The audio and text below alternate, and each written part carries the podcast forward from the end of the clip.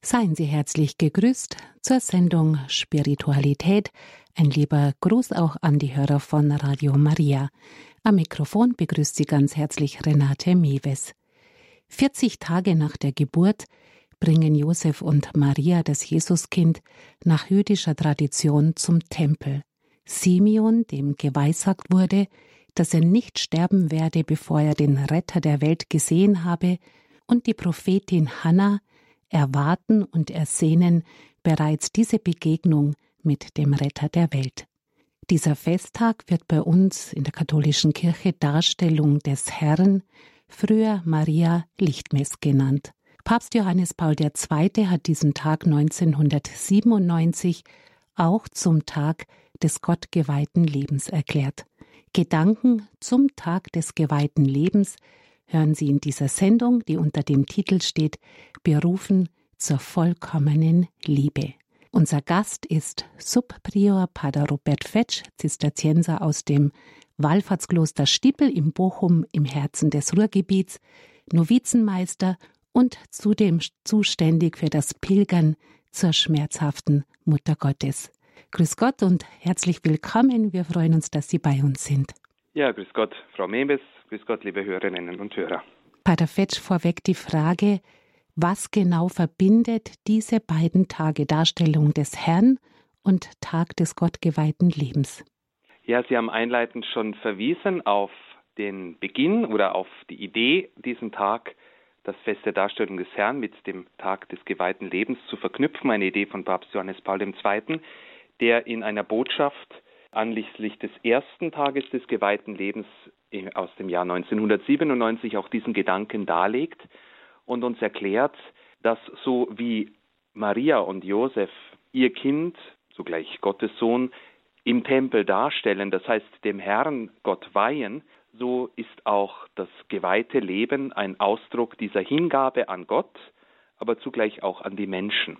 Und so ist es wunderbar, gerade an diesem Tag, an diesem Fest der Darstellung des Herrn, aus diesem Festgeheimnis heraus auch auf das jedes Jahr dann jetzt, auch auf den Tag oder auf das geweihte Leben, auf die verschiedenen Formen der besonderen Christusnachfolge zu blicken und auch für die Ordensleute selbst, für uns also unsere Berufung zu stärken, dafür zu danken, aber auch der ganzen Kirche deutlich zu machen, wie wichtig es ist, dass es eben auch diese Form der besonderen Nachfolge in der Kirche gibt. Ja, danke schön. Dann freuen wir uns jetzt auf die Gedanken zum Tag des geweihten Lebens. Bitte schön. Danke, liebe Frau Mewes, für die freundliche Einführung. Ja, liebe Hörerinnen und Hörer, liebe Schwestern und Brüder, 40 Tage nach Weihnachten dürfen wir noch einmal ein weihnachtliches Fest feiern und begehen, das der Darstellung des Herrn. Früher wurde dieses Fest ja anders bezeichnet. Es wurde als Marie Lichtmess bezeichnet oder auch als Marie Reinigung. Seit der Liturgiereform des Zweiten Vatikanischen Konzils ist wieder mehr Christus, der im Tempel dargestellt wird, in den Mittelpunkt gerückt und deswegen ist es eigentlich jetzt auch ein Herrenfest. Es ist ähnlich wie der 25. März, der das Fest oder das Hochfest der Verkündigung des Herrn an Maria. Aber ich denke, es ist wichtig, dass wir gerade bei diesem Fest und auch bei dem Fest der Verkündigung immer den Zusammenhang und die Verbundenheit zwischen Christus und seiner Mutter sehen. Auch hier ist es ja Maria, die ihren Sohn zusammen mit dem heiligen Josef in den Tempel bringt, um ihn darzustellen. Und am 25. März ist es sie, die auserwählt ist und ihr Ja spricht zum Willen des Vaters, zum Plan Gottes, aus ihr Mensch zu werden. Das heutige Fest wird, ich wiederhole es noch einmal, eben 40 Tage nach Weihnachten gefeiert und es nimmt jene biblischen Geschehnisse im Tempel äh, von Jerusalem zum Inhalt, die uns der Evangelist Lukas im zweiten Kapitel seines Evangeliums berichtet. Dort heißt es im zweiten Kapitel beginnend mit Vers 22, als sich für sie, also für die Eltern Jesu, die Tage der vom Gesetz des Mose vorgeschriebenen Reinigung erfüllt hatten, brachten sie das Kind nach Jerusalem hinauf, um es dem Herrn darzustellen, wie im Gesetz des Herrn geschrieben ist, jede männliche Erstgeburt soll dem Herrn heilig genannt werden. Auch wollten sie ihr Opfer darbringen, wie es das Gesetz des Herrn vorschreibt, ein paar Turteltauben oder zwei junge Tauben. Soweit dieses Zitat aus dem Lukasevangelium. Nach den alttestamentlichen kultischen Reinheitsvorschriften, die im eben gehörten Evangelienabschnitt auch anklingen, vor allem das Buch Levitikus im zwölften Kapitel, galt eine Frau nach der Geburt eines Knaben, in dem Fall von Jesus eben, 40 Tage und nach der Geburt eines Mädchens, das wären dann 80 Tage, als unrein und musste danach ein Schaf und eine Taube und wenn sie arm war, nur zwei Tauben als Sündopfer dem Priester übergeben. Der Priester soll sie entzünden und so wird sie gereinigt. Daher auch der frühere Name Maria Reinigung. Ein erstgeborener Knabe galt als Eigentum des Herrn, so wie es das Buch Exodus zum Ausdruck bringt im 13. Kapitel. Er musste vor den Herrn gebracht und mit einem Geldopfer ausgelöst werden. Vergleiche das Buch Numeri, Kapitel 18. Diesen Vorschriften des mosaischen, des alttestamentlichen Gesetzes entsprechend brachten dementsprechend auch Maria und Josef ihr Kind Jesus zum Tempel nach Jerusalem. Maria entrichtete dabei sowohl das Opfer ihrer Reinigung sowie auch die Auslösung des erstgeborenen Sohnes. Es ist also hier so, dass sich beide, Maria und Josef, und auch ihr Kind ganz dem alttestamentlichen Gesetz unterstellen. Das heißt, aus dieser jüdischen Tradition und Verbundenheit auch mit dem Gesetz heraus diese Vorschriften einhalten und deshalb dieses Kind, ihr Kind nach Jerusalem tragen in den Tempel. Dieses Festgeheimnis der Darstellung des Herrn, es wird dann zu einem eigenen Fest liturgiegeschichtlich betrachtet, was die Entstehung dieses Festes, der Darstellung des Herrn betrifft, so kann man zwei Ursprungskomponenten unterscheiden.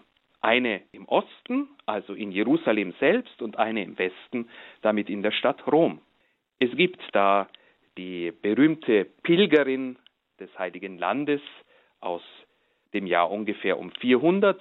Egeria ist ihr Name, die in ihrem Pilgerbericht schon über dieses Fest zu berichten weiß.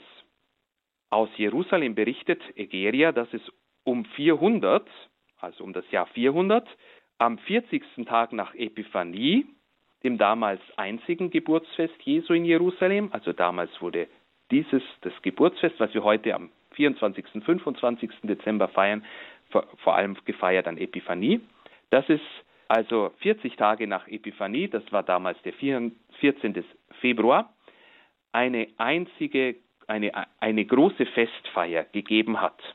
Bei der Auferstehungskirche habe es eine große Prozession gegeben und die Priester und Bischöfe hätten in ihrer Predigt eben die eingangs gehörten Geschehnisse aus dem Lukasevangelium dargele dargelegt und den Menschen erklärt.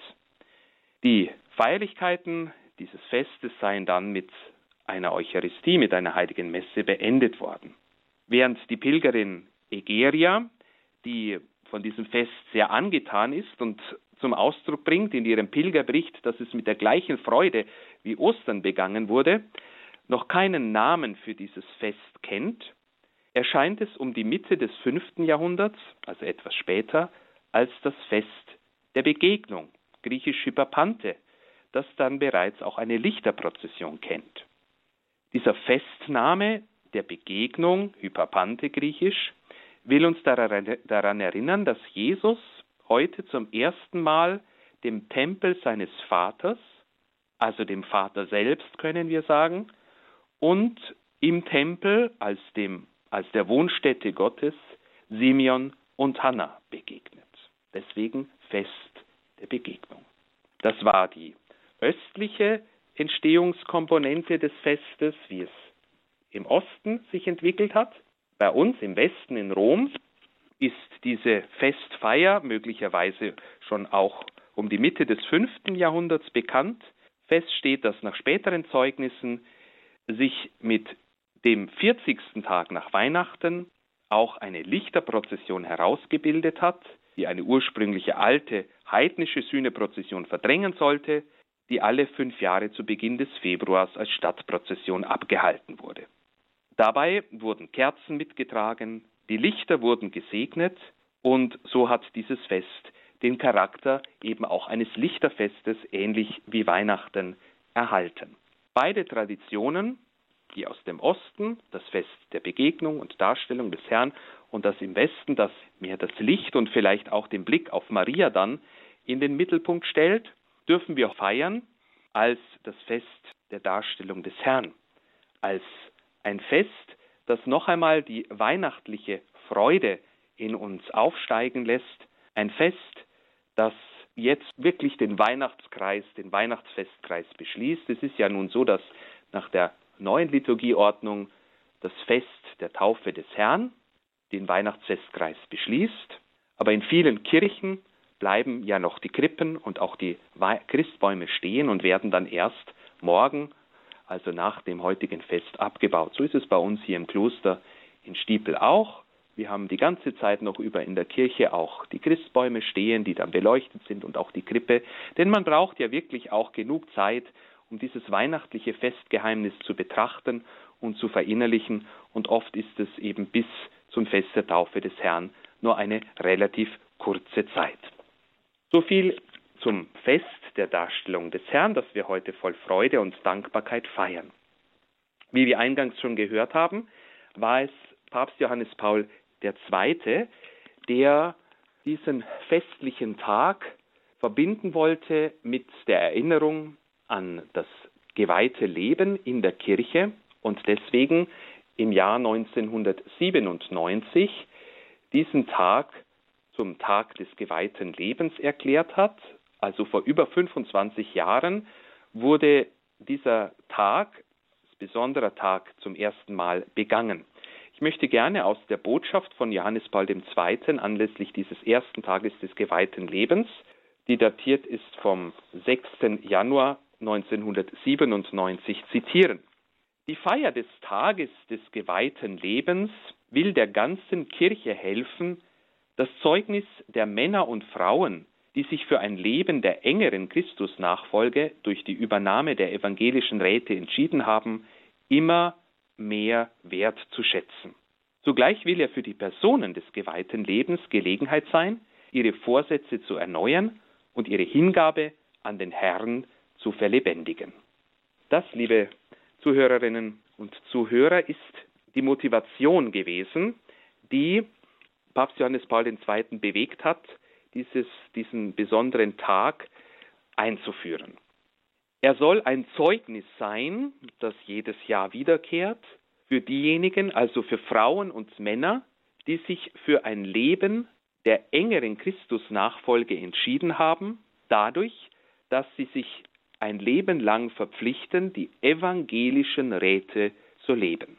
Dieses Zeugnis eines gottgeweihten Lebens und einer besonderen Christusnachfolge soll in der ganzen Kirche durch die Feier dieses Tages wertgeschätzt werden. Ja, dieser Tag soll uns einfach daran erinnern, dass es in der Kirche Männer und Frauen gibt, die ihr Leben ganz, ganz in den Dienst Gottes, die Anbetung und die Verherrlichung Gottes, aber auch in den Dienst an den Schwestern und Brüdern gestellt haben. Und zugleich will er für die Personen des geweihten Lebens eine Gelegenheit sein, ihre Vorsätze, ihre Gelübde können wir auch sagen, zu erneuern und ihre Hingabe an den Herrn zu verlebendigen. Während der erste Gedanke sich sozusagen an all die richtet, die eben nicht selbst ein in diesem Sinne gottgeweihtes Leben führen, ist der zweite Gedanke, der, dass diejenigen, die selber ihr Leben Gott geweiht haben, durch die Profess, diese Gelübde erneuern können an diesem Tag, zumindest auch gedanklich im Herzen, und dass sie damit wieder von neuem ihre Hingabe an den Herrn zum Ausdruck bringen, ja, dass sie diese Beziehung zum Herrn verlebendigen können. So führt Papst Johannes Paul II., Heilige Vater hier, drei Gründe für diesen besonderen Tag des geweihten Lebens an. Ich zitiere wieder aus diesem Schreiben und versuche es dann ein bisschen zu erklären. Das Ziel eines solchen Tages ist ein dreifaches, erklärt er uns. Zunächst entspricht er, also dieser Tag, dem inneren Bedürfnis, den Herrn in noch feierlicher Weise zu preisen und ihm für das große Geschenk des geweihten Lebens zu danken. Also soll dieser Tag zu einem Lobpreis werden, soll dieser Tag ein Tag der Freude und des Dankes sein, Gott zu danken dafür, dass er in der Kirche diese Form der besonderen Nachfolge und des ihm Geweihtsein geschaffen hat, ja, dass er immer wieder neu Menschen beruft, ihr Leben ganz in seinen Dienst zu stellen, ja ihr Leben ganz und gar hinzugeben, den Herrn zu preisen und ihm für das große Geschenk des geweihten Lebens zu danken. Denn dieses geweihte Leben bereichert und erfreut die christliche Gemeinschaft mit der Vielfalt seiner Charismen und den Früchten der Erbauung, die aus der Ganzhingabe so vieler an das Reich Gottes fließen. Also, wenn wir in die vielfältigen Formen des geweihten Lebens blicken, da gibt es die Ordenschristen, die zu einer Ordensgemeinschaft gehören, da gibt es die Institute des apostolischen Lebens, da gibt es die Säkularinstitute, da gibt es auch andere Formen, sich Gott zu schenken und zu weihen. Es gibt auch neu wieder auch im Kirchenrecht verankert das Eremitentum. Es gibt die geweihten Jungfrauen, die Virgines Consecrate. Es gibt auch die Witwen, die auch eine Witwenweihe ablegen. Also all das vielfältige Formen des geweihten, des gottgeweihten Lebens. Und wir, die wir unser Leben Gott geweiht haben, auch ich als Zisterzienser, wir bringen diesen, diese Fülle, diese Vielfalt an Charismen zum Ausdruck, die eben auch der Geist Gottes schenkt, auf vielfältige Weise, die er den Gründern dieser Ordensgemeinschaften und Bewegungen geschenkt hat und die heute gerade auch durch die Menschen, die sich für diese Lebensform entschieden haben, zum Ausdruck kommen. Dieses Ordensleben soll zugleich auch die bevorzugte Liebe zum Ausdruck bringen, die sich im Leben der Berufenen deutlich macht und die der Spur Christi, also den Fußspuren Jesu können wir sagen, in einer Form der besonderen Nachfolge ausdrücken durch die Übernahme der evangelischen Räte, der Jungfräulichkeit, der Armut und des Gehorsams. Also alle, die sich Gott geweiht haben durch dieses Leben, sind miteinander verbunden durch, die, durch das Leben evangelischer Räte, also etwas, was Jesus uns selbst gezeigt hat an seinem eigenen Beispiel, etwas, was seine Grundlage im Evangelium hat, nämlich die, die Räte. Es ist also keine Verpflichtung, sondern es ist ein besonderer Rat, ein Charisma, können wir auch sagen, der Jungfräulichkeit, also der Ehelosigkeit um des Himmelreiches willen, des Evangeliums willen. Es ist das arme Leben und schließlich auch der bewusste Gehorsam, den wir eingehen, wenn wir Jesus in dieser Form nachfolgen wollen. Der zweite Grund für diesen Tag des geweihten Lebens. Dieser Tag will die Kenntnis und die Wertschätzung des geweihten Lebens im ganzen Gottesvolk fördern. So ähnlich wie am Anfang schon erwähnt, dieses Schreibens, dass das ganze Gottesvolk, also die Kirche, dieses geweihte Leben besser kennenlernen kann Oft kennt man ja die Ordensgemeinschaften vielleicht gar nicht so. Und es kennenzulernen und dadurch mehr Wert zu schätzen. Also auch zu sehen, welcher Wert, welches Geschenk ein solcher Mensch auch, also Geschenk ist und welchen Wert er darstellt, indem er sich eben ganz Gott geschenkt hat. Das geweihte Leben ist also in besonderer und lebendiger Weise eine Erinnerung an das Sohnsein Jesu, der den Vater zu seiner einzigen Liebe macht, die Jungfräulichkeit Jesu, der als seinen Reichtum ausschließlich in ihm findet, seine Armut und für den der Wille des Vaters die Speise ist, die ihn nährt, schließlich sein Gehorsam. Diese Lebensform, die Christus selbst auf sich genommen hat, das Sohnsein Jesu, auch seine Beziehung zum Vater, das kommt eben gerade auch im, in dieser besonderen Form der Nachfolge des geweihten Lebens zum Ausdruck, die noch einmal das entfaltet, was allen in der Taufe und durch die Taufe geschenkt ist. Also die Taufgnade, die Taufweihe können wir sagen, aller Gläubigen, aller, die zur Kirche, die zu Christus gehören, wird dann findet noch einmal eine besondere Ausfaltung, gerade auch im Ordensleben oder im, besser gesagt, allumfassender im Gott geweihten Leben. Und schließlich der dritte Beweggrund, für die Einführung dieses Tages sind die Personen des geweihten Lebens selbst. Sie sind eingeladen, gemeinsam und in feierlicher Weise die Wundertaten zu feiern, die der Herr an, ihn, an ihnen vollbracht hat, um mit noch klarerem Glaubensblick die Strahlen der göttlichen Schönheit wahrzunehmen, die der Geist ihrer Lebensform verliehen hat und um sich ihrer unersetzlichen Sendung in der Kirche und auch in der Welt lebendiger bewusst zu werden.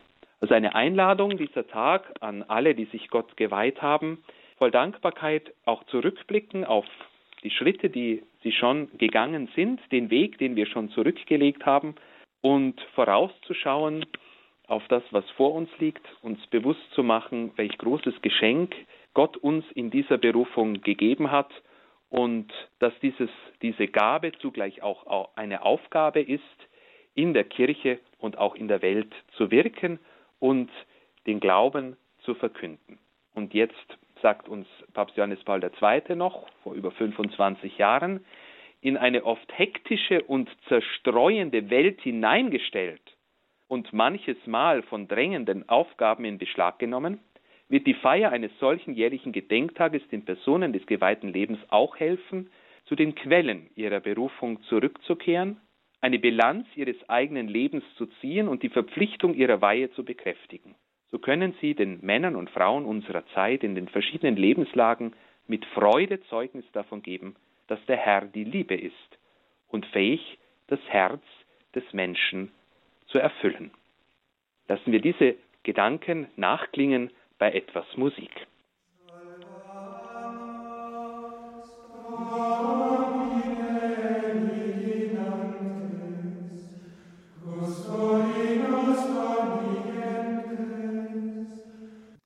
Spiritualität bei Radio Horeb am Festtag Darstellung des Herrn hat Papst Johannes Paul II. 1997 den Tag des gottgeweihten Lebens erklärt.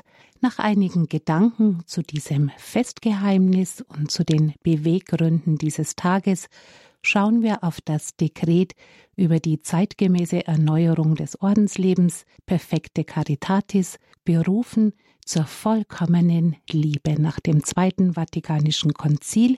Unser Gast ist Pater Robert Fetsch, Zisterzienser aus dem Kloster Bochum-Stiepel.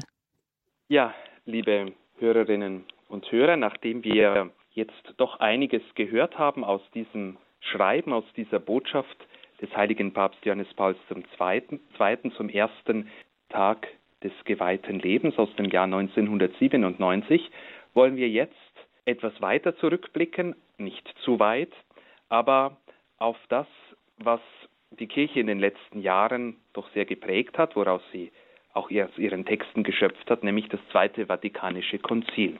Als letzter Gedanke, den wir gehört haben aus diesem Schreiben von Papst Johannes Paul II., möchte ich den Bogen schlagen zu diesem Dekret über die zeitgemäße Erneuerung des Ordenslebens, das den lateinischen Namen Perfekte Caritatis, also vollkommene Liebe trägt.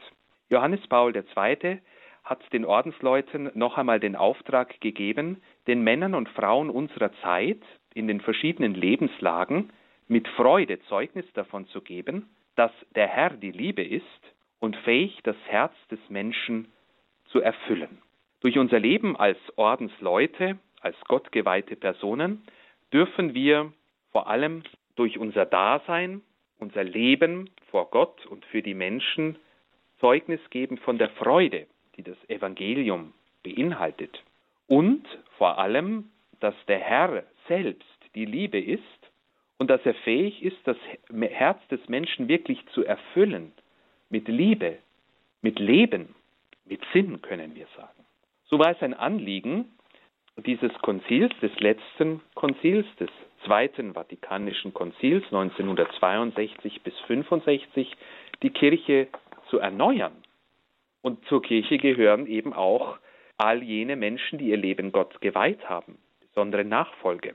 Deswegen hat das Konzil auch bewusst ein eigenes Dekret über die zeitgemäße Erneuerung des Ordenslebens geschaffen, das den schon erwähnten Namen Perfekte Caritatis trägt, nach den ersten beiden lateinischen Worten dieses Textes. Und ich möchte gleich diesen Text, den Anfang dieses Dekretes zitieren, wo es heißt, Die Heilige Synode, und damit ist das Konzil gemeint, hat bereits in der Konstitution, die mit den Worten das Licht der Völker beginnt, das ist Lumen Gentium, dargelegt, dass das Streben nach vollkommener Liebe auf dem Weg der evangelischen Räte in Lehre und Leben des göttlichen Meisters seinen Ursprung hat und wie ein leuchtendes Zeichen des Himmelreiches erscheint.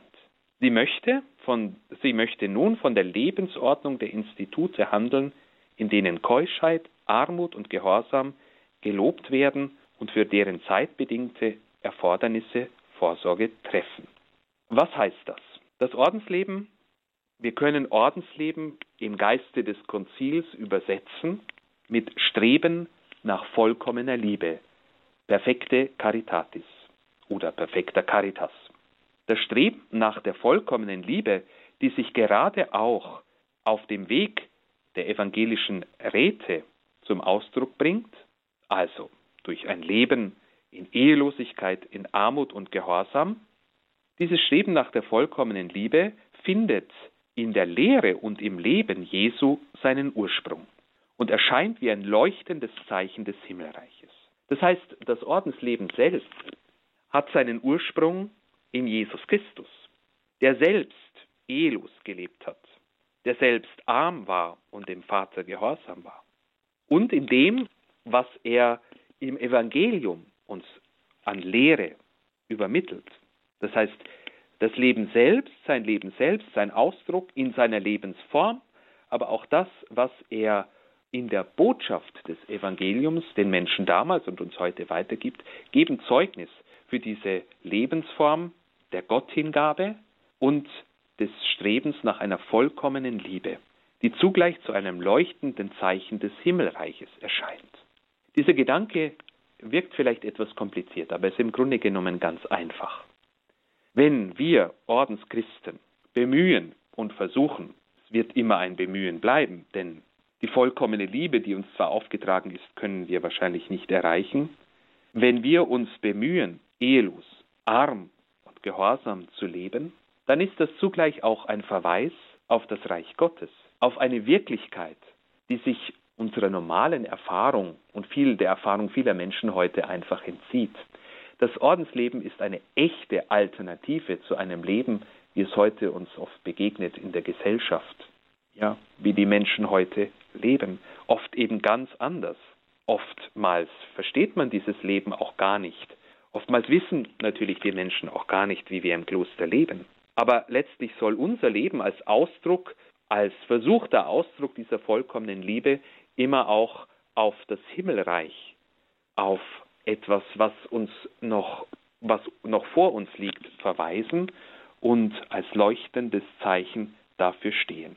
Sicherlich sind wir immer auch als Menschen gebrechlich und bleiben hinter diesem Anspruch zurück, aber an der Hand Jesu, in seiner Nachfolge, dürfen wir teilhaben an dem, was Jesus gelebt hat, nämlich an dieser vollkommenen Liebe, die letztlich ihren Ausdruck oder ihren letzten Ausdruck in seiner Hingabe am Kreuz findet und die ihre Vollendung erfährt letztlich dadurch, dass Jesus von den Toten auferstanden ist.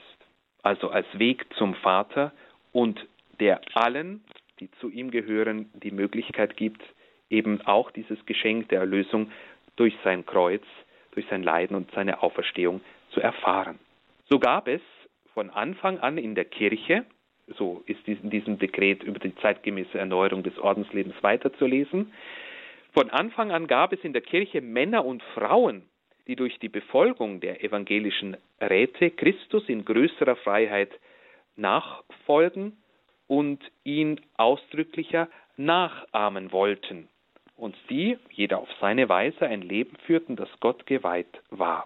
Viele wählten unter dem Antrieb des Heiligen Geistes ein Einsiedlerleben, andere gaben den Anstoß zu religiösen Gemeinschaften, die von der Kirche Kraft ihrer Vollmacht gern unterstützt und bestätigt wurden. So erwuchs nach göttlichem Ratschluss eine wunderbare Vielfalt von Ordensgemeinschaften, die sehr dazu beitrug, dass die Kirche nicht nur zu jedem guten Werk gerüstet und für den Dienst am Aufbau des Leibes Christi bereit ist, sondern auch mit den mannigfachen Gnadengaben ihrer Kinder wie eine Braut für ihren Mann geschmückt dasteht und die vielgestaltige Weisheit Gottes kundtut.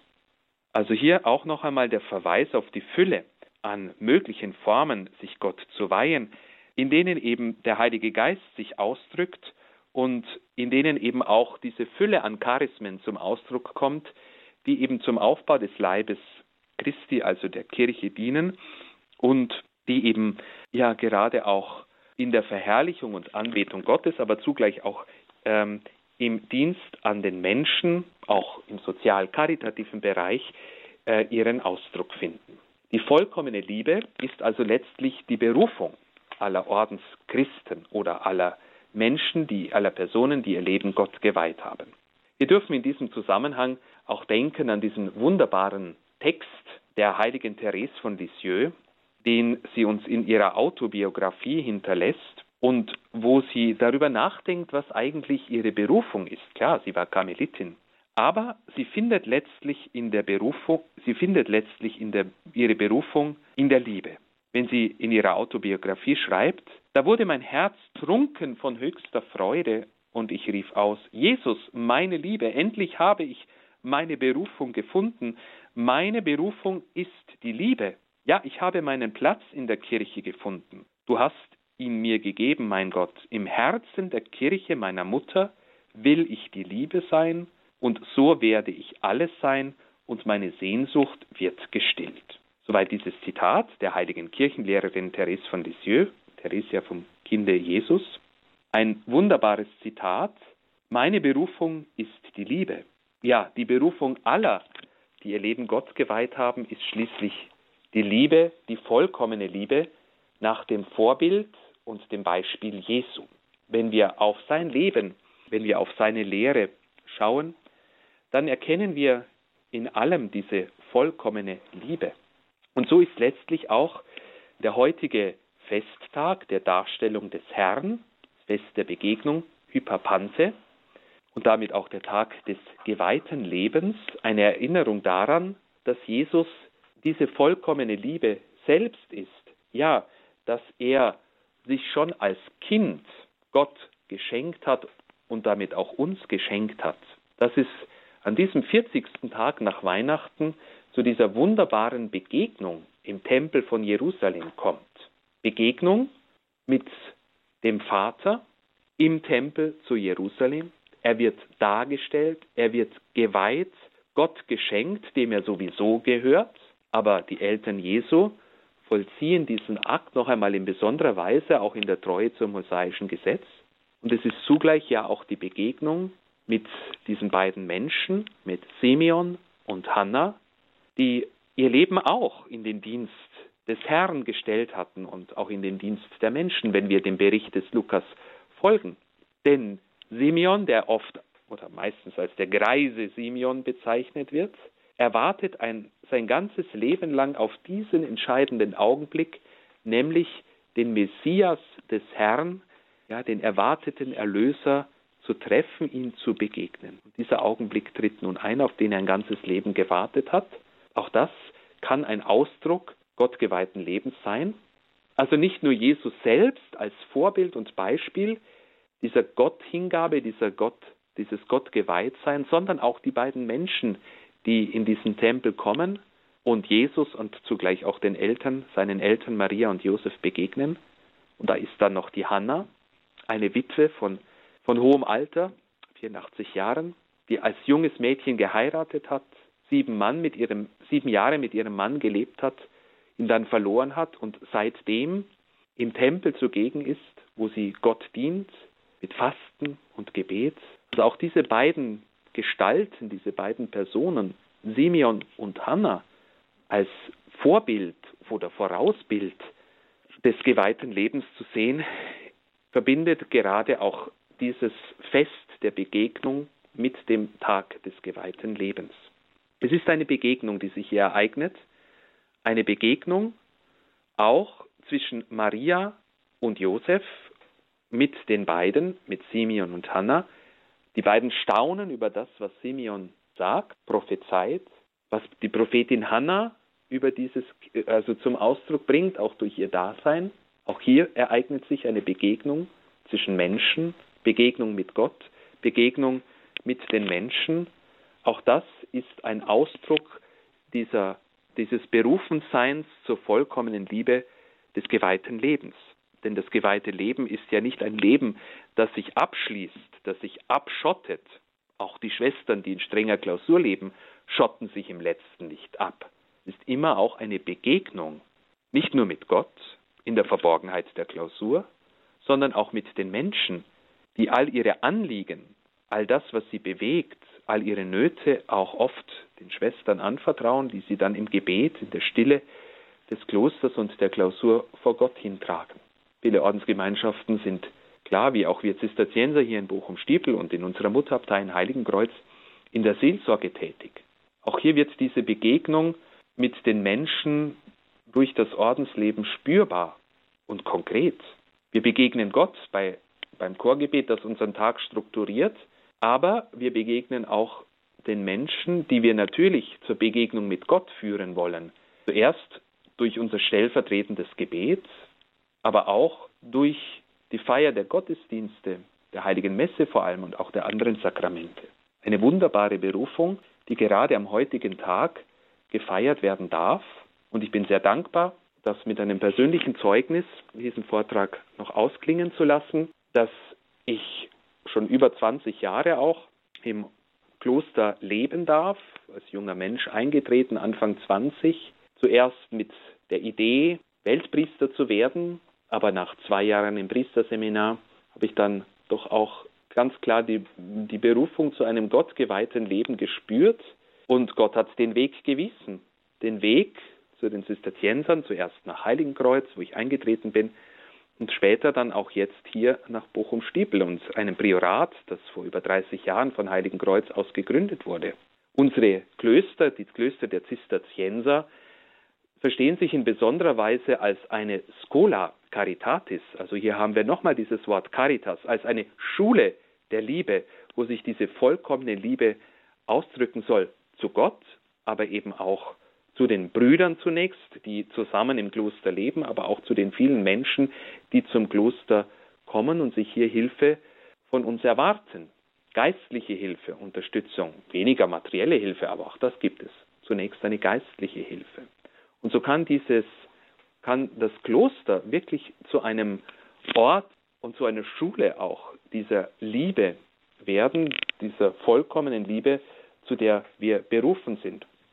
Ich möchte gerne diesen Vortrag mit einem Zitat beschließen, das mich sehr lange schon begleitet auf meinem Ordensweg, das unser heiliger Ordensvater Benedikt von Nursia im Prolog zu seiner Mönchsregel an, Ende an das Ende dieses Prologs gesetzt hat. Ich zitiere dieses Wort. Wer aber im klösterlichen Leben und im Glauben fortschreitet, dem wird das Herz weit und er läuft in unsagbarem Glück der Liebe den Weg der Gebote Gottes. Dieses Wort des heiligen Benedikt hat mich immer sehr berührt. Am Anfang, wenn man neu ist im Kloster, dann denkt man sich, naja, wie werde ich wohl im klösterlichen Leben voranschreiten können? Aber jetzt, mein, sind, sind nur oder schon 20 Jahre, schreitet man doch im klösterlichen Leben und hoffentlich auch im Glauben voran und man erfährt, dass Gott das Herz weiten und weit machen kann und man dann in einem Glück, das man nicht in Worte fassen kann, in einem Glück der Liebe schließlich den Weg der Gebote Gottes, den Weg der Gottes und der Nächstenliebe. Das wünsche ich allen, die Gott zu einer besonderen Form der Nachfolge berufen hat, allen gottgeweihten Personen und allen, die durch Taufe und Firmung ebenso berufen sind, die vollkommene Liebe zu leben. Herzlichen Dank, Herr Pater Fetsch, für die Gedanken zum Tag des geweihten Lebens und auch Ihr persönliches Zeugnis, das Sie gegeben haben in Bochum an dem Ort der Schule der Liebe, wie Sie so schön gesagt haben. Liebe Hörerfamilie, gerne können Sie jetzt anrufen. Pater Fetsch beantwortet gerne Ihre Fragen rund um das Thema Gottgeweihtes Leben. Vielleicht haben auch Sie Fragen, wie Sie selbst diese Berufung erkennen können oder jeder Laie kann diese Berufung der Liebe leben, wenn Sie da Schwierigkeiten haben oder auch immer wieder fallen, das was ja normal ist bei jedem Menschen, dann haben Sie jetzt einen kompetenten Referenten, der Ihnen da gerne Rede und Antwort steht. Die Telefonnummer ins Studio, das ist die 089 517 008 008. Wir freuen uns auf Ihren Anruf.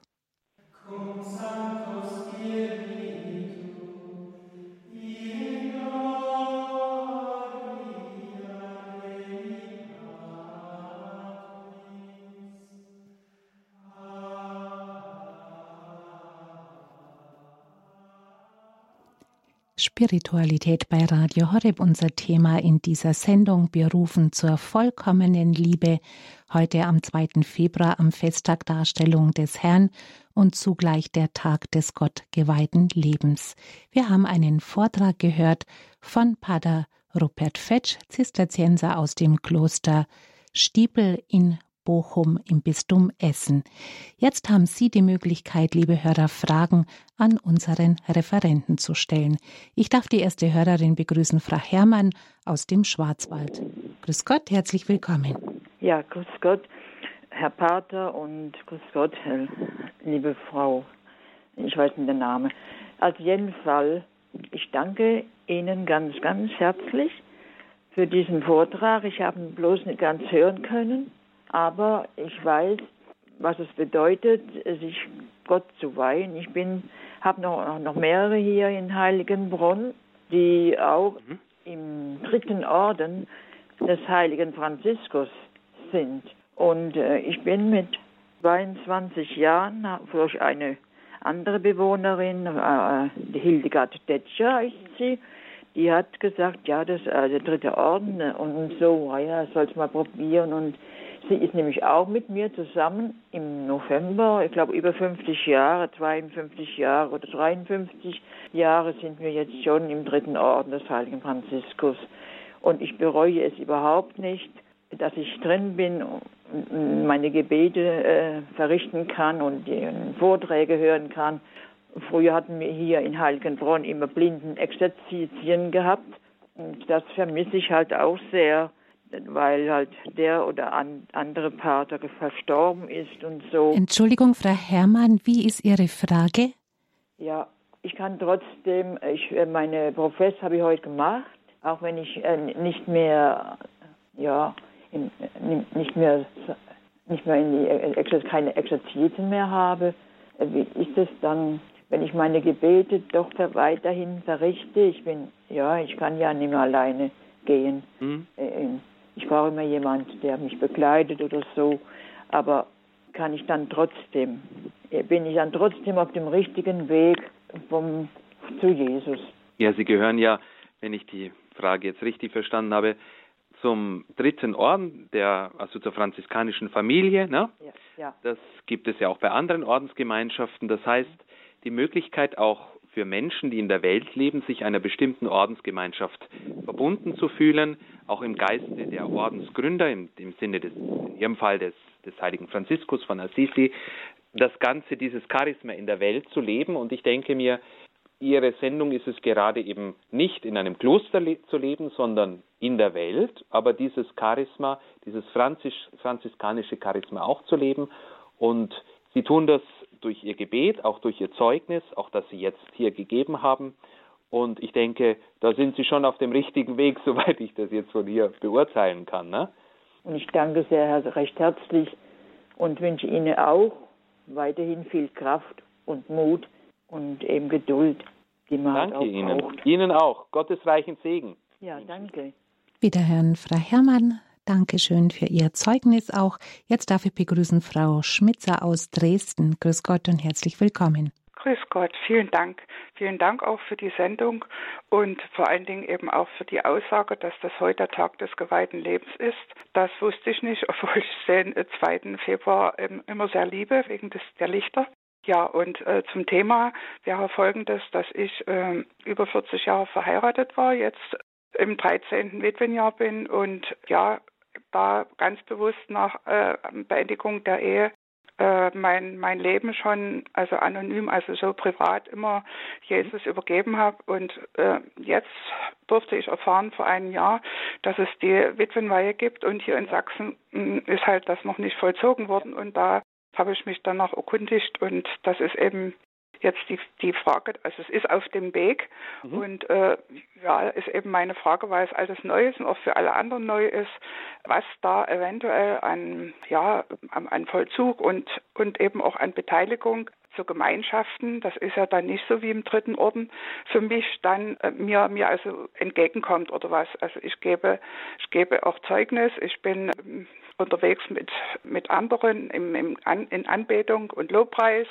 und begleite auch Menschen. Also ich tue das, was der Wille Gottes mir deutlich macht, das will ich folge ich schon und auch dieses keusche Leben und äh, die Armut, dass ich eben spende und jetzt besonders mit Neuzelle, mit den Zisterziensern ja, ja. Verbindung aufgenommen habe und deshalb, Pater Robert, ich mich einfach jetzt hingezogen fühlte, mich zu melden, weil Gerne. das ist ein weiter gut, Weg. Ja. Ich bin jetzt schon über 80 und ich weiß nicht, wie lange ich das dann schaffe, aber diese Gebetsgemeinschaft und diese, diese Form, die, die liegt mir und deshalb Dort sind jetzt auch noch Schwestern zu, zu Jesu genau, Blut. und ne? das, die äh, arbeiten ja auch zusammen und dort habe ich auch Verbindung. Das ist jetzt so meine Verbindung zur Gemeinschaft. Und ja, und die Gestaltung, weil es eben alles neu ist und auch der, der Ritus dann der Weihe, wenn, wenn das dazu kommt, was ist da, was ist da bekannt oder offiziell oder wo findet man da was? Ja, also ich danke Ihnen zunächst einmal für dieses Zeugnis, auch dass es diese Form geweihten Lebens, ich habe es kurz erwähnt, auch der Witwen gibt. Wie bei jeder Einführung ins geweihte Leben äh, oder bei den ersten Schritten gibt es eben eine Einführung, ja, eine Begleitung. Ja. Das gibt es auch bei den Virgines, also bei den geweihten Jungfrauen, die dann so eine Art Noviziat quasi machen, aber halt anders als in einem Kloster.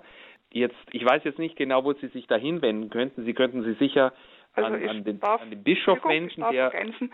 Ich habe schon ähm, mhm. ein Gespräch mit dem Bischof gehabt ja, und er genau. hat mir dann äh, eine Frau, die mich jetzt da schon auf den Weg. Wunderbar. Auf, aber auf Grundlagen der Jungfrauenweihe ja, da denke bekannt sind, ne, diese mhm. Gesetzmäßigkeiten und die Anforderungen und, und, und so weiter. Diese Schritte, der, da sind wir dann zusammen schon im Gespräch.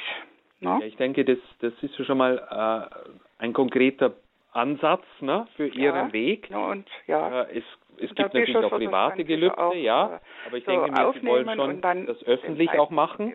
Ja. Ihre Witwenweihe, ne? Ja. Und das wird also ich dachte, dass das noch einen anderen dann Weihe, Weiheritus braucht. Ja. Äh, zum Beispiel speziell ich kann mich nur nicht mehr so gut auf den Boden legen. Ich kann, äh, ist auch die Frage andere Form oder solche Dinge ähm, sind jetzt vielleicht nebensächlich, ja. aber. Aber da können Sie ja auch nochmal die Frau fragen, mit der Sie jetzt in Kontakt sind und die Sie begleitet. Ja. Ähm, dass die Ihnen konkrete äh, einen, diesen konkreten Ritus zum Beispiel zeigt oder so, ne? Also ja, also Sie, Sie haben, Sie sind da auch in besonderer Kenntnis für diese Dinge. Nee, müsste ich mich jetzt auch erkundigen, weil ja, nee, das gut, das nicht so oft, aber läuft, ja. es ist trotzdem auch ein Impuls übers Radio jetzt für Menschen, die zuhören, vielleicht auch in ihrer Situation, in einer Situation sind wie Sie, zu sagen, ja, ich bin verwitwet und ich möchte gerne mein Leben als Witwe Gott auch schenken. Danke. Dankeschön für Ihr Zeugnis und Ihre Frage, Frau Schmitzer. Den Abschluss ganz schnell noch. Die Frage darf jetzt machen Frau Lemke aus ja, Mülheim. Meine, grüß Gott. Meine Frage, grüß Gott, ist jetzt gerade schon beantwortet worden. Dankeschön. Ich habe zugehört und ich hatte eine Frage in die gleiche Richtung. Wunderbar. Dann mhm. wünsche ich Gottes Segen. Herzlichen Dank. Danke Ihnen allen für Ihren Anruf. Die Sendung geht nämlich schon zu Ende, aber wir wollen sie nicht beenden mit einem kurzen Gebet und Segen. Bitte schön, Herr Pater Fetsch. Ich möchte gerne noch ein persönliches Gebet jetzt an das Ende stellen. Die Zeit ist schon etwas vorangeschritten. Herr Jesus, wir danken dir für dieses Fest deiner Darstellung im Tempel zu Jerusalem und auch für den heutigen Tag des geweihten Lebens. Wir bitten dich, segne alle Menschen, die ihr Leben Gott geweiht haben, die ihr Leben in deinen Dienst, in den Dienst der Menschen gestellt haben und segne auch die vielen jungen Menschen oder Menschen, die nach ihrer Berufung fragen, die sich auf den Weg machen, dass sie den richtigen Ort finden können, gerade heute auch am monatlichen Gebetstag für geistliche Berufungen. Jesus, wir danken dir, dass du uns berufen hast auf diesen Weg der vollkommenen Liebe und wir bitten dich jetzt, uns alle zu segnen, alle, die mit uns verbunden sind durch die Sendung, aber auch alle, die sich Radio Horeb und darüber hinaus mit der Kirche ver verbunden wissen. Und so segne und behüte euch auf die Fürsprache der Gottesmutter und des heiligen Josef, der allmächtige und der barmherzige Gott, der Vater, der Sohn und der Heilige Geist. Amen. Gelobt sei Jesus Christus. In Ewigkeit. Amen. Danke, dass Sie bei uns waren. Gerne, sehr gerne. Das war Pater Robert Fetsch, Zisterzienser aus dem Kloster Bochum-Stiepel. Gerne können Sie diese Sendung in unserer Mediathek auf der Website von Radio Horeb, horeb.org, noch einmal nachhören oder auch einen Mitschnitt bestellen bei unserem CD-Dienst unter der Telefonnummer 08328 921 120. Danke fürs Dabeisein, sagt Renate Mewes.